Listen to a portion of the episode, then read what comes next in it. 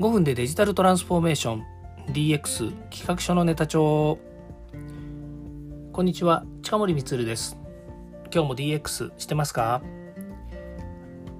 さて今日もですね日曜日ですので、えー、自分ごとでお話ししたいなというふうに思ってるんですけれども、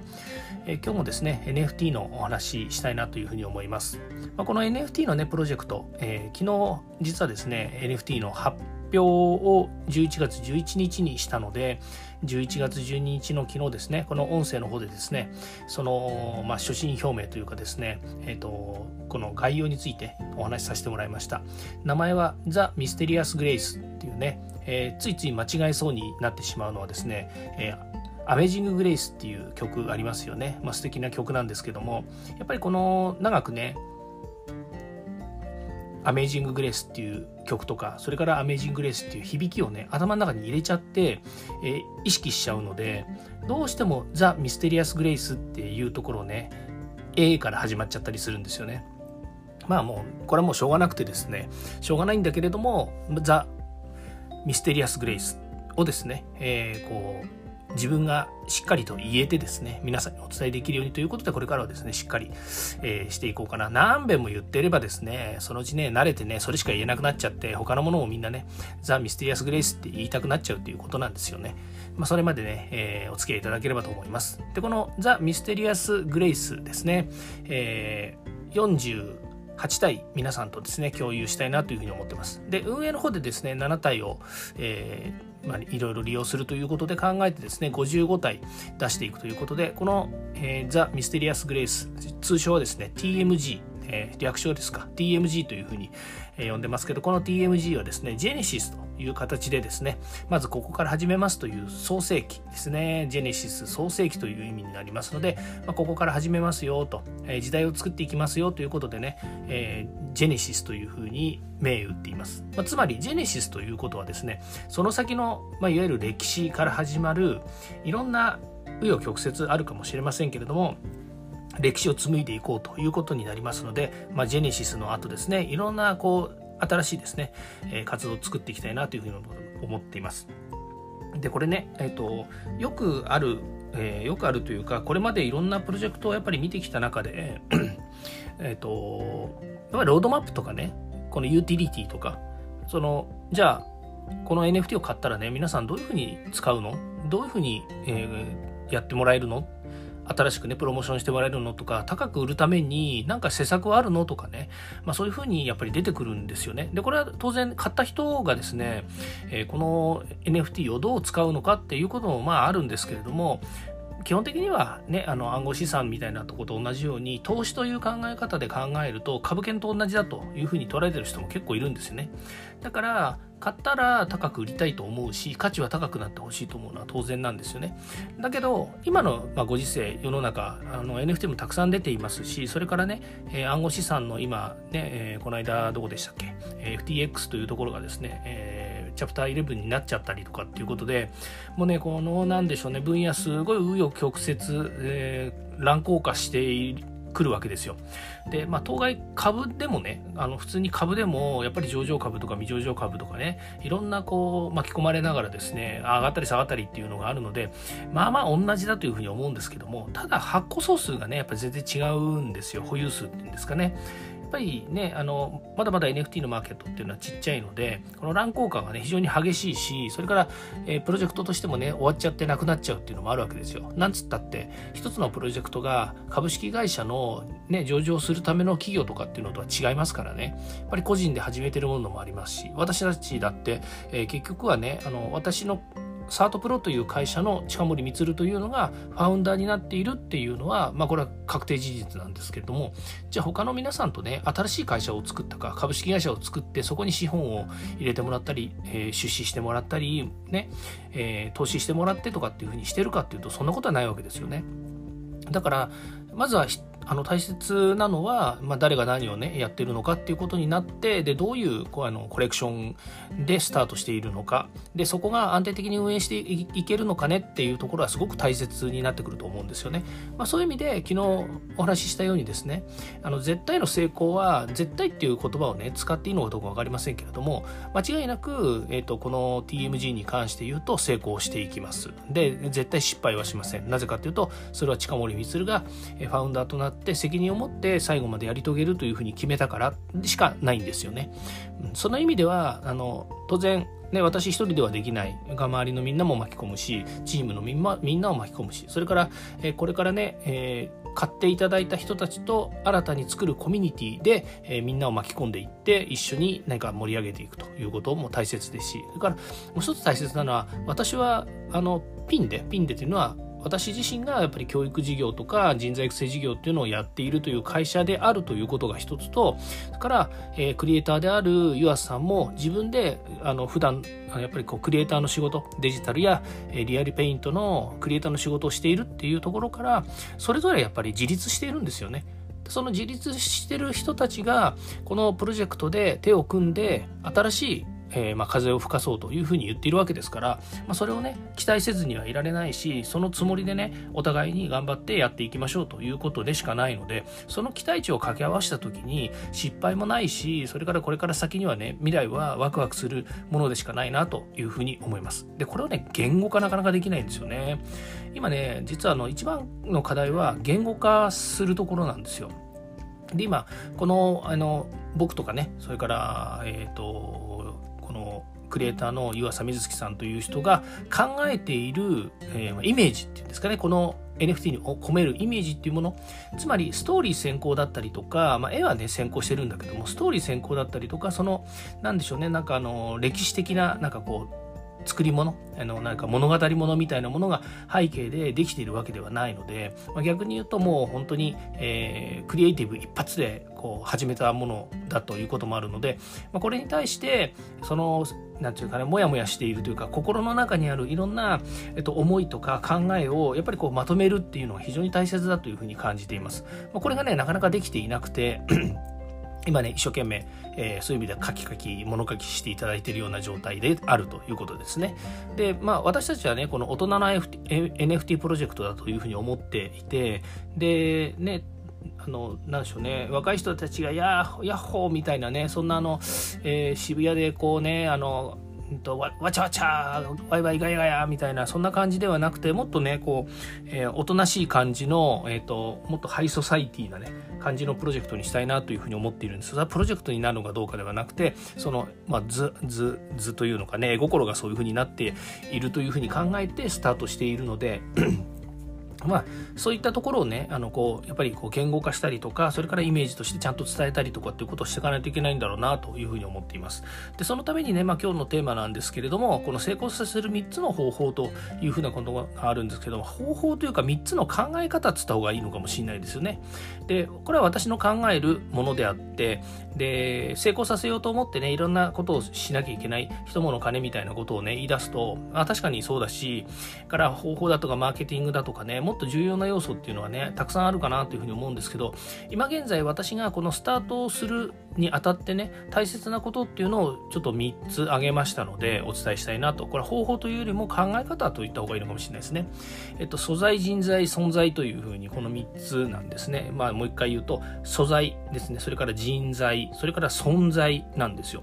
まず最初大切なのは今回のプロジェクト私たちのプロジェクトは本当にこうもうあの NFT のアートですね。アート。もともとはもうリアルペイントの方からスタートしてるんですけれどもこの湯浅瑞希さんというですねクリエイターの人がリアルイベントで描いていた絵とか彼がこれまで長年ですね培ってきた、えー、まあ、手法だったりとかそれから、えーとまあ、絵を描く上での、まあ、いろんなこうノウハウみたいなものがあるわけですね。まあ、それが結果的に言うとこの素材というふうになっています。で素材は、えー、今回私が、えー、もう雷に打たれたようにですねいやこれでいきましょうというふうに言った、まあ、男性か女性かね、えー、今のところ、まあ、はたまた何か中性的なイメージな、えっと、絵があるわけです。それはもう男性とも女性ともやっぱりこう言えなくてこれはだから僕とか私とかっていう第一に一印象まあその持った人がね僕です私ですっていうのは構わないんですけれどもあえてこちら側からこれは男性です女性ですっていうような示唆はしないということになりましてで、まあ、なりましてというかそういう絵なので。中性的なイメージでね、いきたいなというふうに思っています。これはまあ時代を背景、時代背景もあってですね、まあ、例えば、その LGBT とかね、こういったこともありますし、それからこれを使いたいという人が男性であり女性でありね、自分をこの、え、PFP に例えばした時にですね、その存在としてこれで行くんだって言った時にね、男性は男性目線だし、女性は女性目線だし、もしくは男性がね、女性目線としてもあるし、またその逆もしかりだし、全く関係なくね、自分は中性的なイメージでいきたいんだというふうに言う人もいるでしょうし、だから使い方によってやっぱり変わってくるんですよね。で、それは各プロジェクトのその、まあ、素材というかですね、その絵心にどういう思いを馳せるのかっていうことが重要になってくるわけなんですけどもまあまあ私はね、えそういう意味で私自身がこのプロジェクトの中でのこの、え PFP に例えばしたいと言った時にあの完全にも男性女性関係なく、えお使いいただけるものだし自分もそういうふうな感覚で使ってます、まあ、近森みずる自身はだ今のところ男性で今のところっていう言い方も変ですけど男性であるがあるということなんですけれども当然ねこれまでもいろんなプロフィールの、えーと、画像を使った時に可愛い女の子を使ってみたりとかかっこいい男の子を使ってみたりとか、えー、ロボットを使ってみたりとかね。からなんかよ,、えーと、よくわかんないような絵を使ってみたりとかね、えー、デザイン系のものを使ってみたりとかもういろんなものをやっぱり使うわけですよね。でそれはその時の自分の気持ちで、えー、コロコロ変えたりをしているわけですよ、まあ、もしくはね手に入れて嬉しいからということで PFP を変えたりとかもしてるんですけども。だけどそもそも近森光っていうのはやっぱりリアルに存在するわけでで私がどういうふうにやっぱりアピールしたいのかっていうのが大切になってくるわけですね。でそういう意味ではこの、えーと、素材ですね。この、えー、今回のザ・ミステリアス・グレイスというですね NFT を通じてどう表現するのかということは当然重要だと思うのでその素材大切だなと思っています。から、えっと、人材ですねこの人材についてはもう完全にあの私たちファウンダーそれからスタートしたチームこのチームのそれぞれのメンバー、まあ、もしかするとねチームの中にはテンポラリーで、えっと、一時期だけ関わって、えー、あと離れてしまうっていう人もいるかもしれませんけどそれでもねやっぱりここで参加している人たちというのはやっぱりある程度ですね、えー、共通認識を持ってそしてこの、えー、TMG をですね盛り上げたいという人たちで構成したいなというふうに思っています。まあ、それはあのこっちの勝手な都合でねあのどうなるのかっていうのはまだチーム自身わからないですしもっと言うと今私たちがチームで組んでるのは本当にもうリアルなつながりでしかないんですよね。で私と湯浅さんのつながりだったりでそれはもうもともと私と堀内さんのつながりで堀内さんから紹介してもらったっていうのもありますよ。堀内さんも実はある方から紹介してもらって堀内さんとお付き合いが始まってもうかれこれ10年ぐらいまあまだ10年も経たないかもしれないですけども堀内さんといろいろねあのリアルなところであの彼のクリエイティブのセンスというのにすごくまあ共感を受けて一緒にお仕事させてもらってるっていうところなんですよね。でその堀内さんと、えー、湯浅さんという方がやっぱりお知り合いででそれそのクリエイターの湯浅さんを私が紹介してもらったっていうところからこの NFT のプロジェクトが始まっていますそして今マーケを手伝ってマーケというかねこれからのいろいろマーケの一部かもしれませんけどいろいろ手伝ってもらおうと思っている、えー、方たちまあ、数名これから増えていきます。ファイナンシャルも増やさなきゃいけないかなというふうに思っていますし、まあ、そういったところでいくと、えー、やっぱりね、あの全く知らないところから誰かがやってくるわけではなくて、やっぱり知っている人とか、今まで関わった人っていう人が一緒になってね、こう関わってくれるんだろうなというふうに信じています。そういう意味では、人材というのはとても大切だなというふうに思います。その、えっ、と、ターゲットとなるね、やっぱり NFT のこのねえー、クリエイティブ性っていうものをやっぱり尊重しないといけないなって自分は思ってるんですけどかといってやっぱり運営というふうに考えるとねある程度そこは切り離しても切り離せない部分はありつつもやっぱりねあのなんでしょうね、どんどん突っ走っていかなければいけないっていう場面も出てくると思いますので、まあ、そこのところね、あの、なんでしょうね、さじ加減が大切かなというふうには思いますけど、まあ、何せ、えっ、ー、と、人材がね、やっぱりいないと、そう誰かがやっぱりこれねあの育てていかないと始まらないんですよね。で私はまあ小さい白い鶏だというふうに思っているので、まあ、最終的にはね近森個人が、えー、一人で頑張ってもこのプロジェクトは成功するし、えー、失敗することは間違いなくないっていうふうには言えるんだけれどもだけどやっぱりこれをもっとねどんどん広げていって皆さんにね認知してもらってそれで、えー、ねこう一緒になって盛り上げていく、えー、このねたかだか数年かもしれません。もしくはね長く続くかもしれないこの、えーと、NFT というねこの考え方だったりプロジェクトというものをコレクションですよね。これを一緒にマーケットとして盛り上げていきたいなというふうに思っている。そのためには人材が大切だということですよね。からもう一つね、最後に言った存在なんですよ。これね、すごく大切で、今までの仕事もそうなんです。リアルな方の仕事もそうだったんですけども、結局ね、あなたは何者なんですかっていう存在、これ自体をですね、やっぱりひた隠しにしていると、なかなかね、あの、うまくいかないというかね、あの、走れない部分があるんですよね。で、これね、いつもね、自分も、あの、後になって気づいて、そうだよなと思ってね悩んでいるところではあるんですよねそれはねやっぱりなんでかっていうとあのリアルな仕事の場合って結構ね自分が矢面に立って前面で走らなくてもいい場面ってあるんですよそれはやっぱり仕事を達成する上でね、えー、まあ、これあの仕事というふうに考えるとやっぱりお客様がメインに立っていやお客様が主役ですからみたいな形になってね仕事上では自分たちが裏方になってあのやることって結構たくさんあるんですよね。だけど、やっぱりこの商品っていうふうに考えると、やっぱり商品をね、やっぱり存在させないとダメ、表に出さないとなかなかやっぱり認知してもらえないんですよね。で、そのために今回のプロジェクトゼロという位置づけになっているこのザ・ミステリアス・グレイスという NFT を通じてこの存在を表に出していきましょうあらわにしていきましょうということが今回の目的の一つでもあるわけですねそれは当然さっき言いましたけれども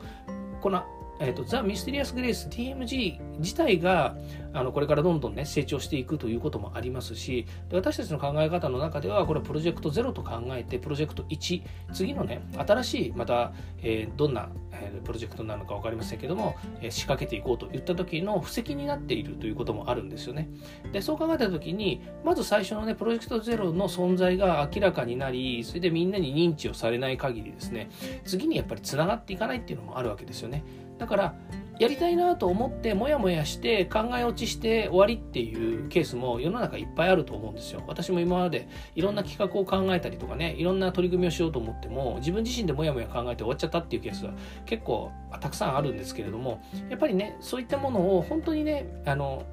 外で一緒あのみんなとねあの一緒にどんどん作って広げていきたいなというふうに思った時には自分一人だけが頑張ればいいではなくてやっぱりねいろんな周りの関係者と一緒にその存在をね広めていかないといけないというふうに思います、まあ、そのためにはねいろんな施策をどんどんどんどん取っていかないといけない。あの今、えー、素材人材存在っていうふうに言いましたけれどもこれ以外にもねやっぱりいろんなこう手法を取っていかなければいけないわけですよね。でもその中でこの今私が今スタート時に考えるこの素材人材存在このことを通じて、えー、ね、いろんな活動のねあの原資にしていきたいなというふうに思うんですよね。まあもちろんさっき冒頭に言いましたけど人物金がねやっぱり重要になってきますしからえーと、場合によってはタイミングっていうのもあるでしょうしそれから、まあ、バズるきっかけになる施策っていうのもあるでしょうしね、まあ、いろんなものがね今後出てくるとは思いますけれども、まあ、いずれにしてもねあのこの、えー、素材人材存在これをまずベースにしていかなければいけないかなというふうに思っています、まあ、そんな感じで、えー、ねえー、この年末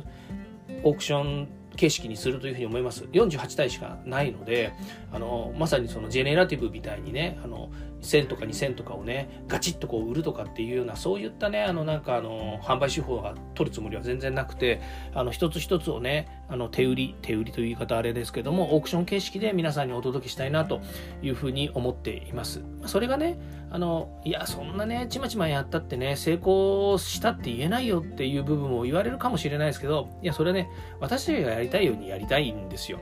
あの、乱暴にね、この、ね、目の見えないところで流通していくものではあったとしても、やっぱりこの一つ一つのね、あの大切な NFT の、えー、まあ、ある意味そのデジタルな、ね、クリエイトされた絵をね、えー、一つ一つ皆さんにお届けしたいなと思うのと、それからこれを持った人たちと、ぜひリアルなね、あの、リアルと言ってのは別にあの、えっと、リアルな現場で会うとかって意味じゃなくて、やっぱり近い存在としてね、あの、会話ができるようなことにしたいなというふうに思ってます。まあ、48体しかないので、まあ、そういう意味ではね、あの、一人一人と、やっぱりこう、密にね、お話しできる機会も増えるでしょうし、それから、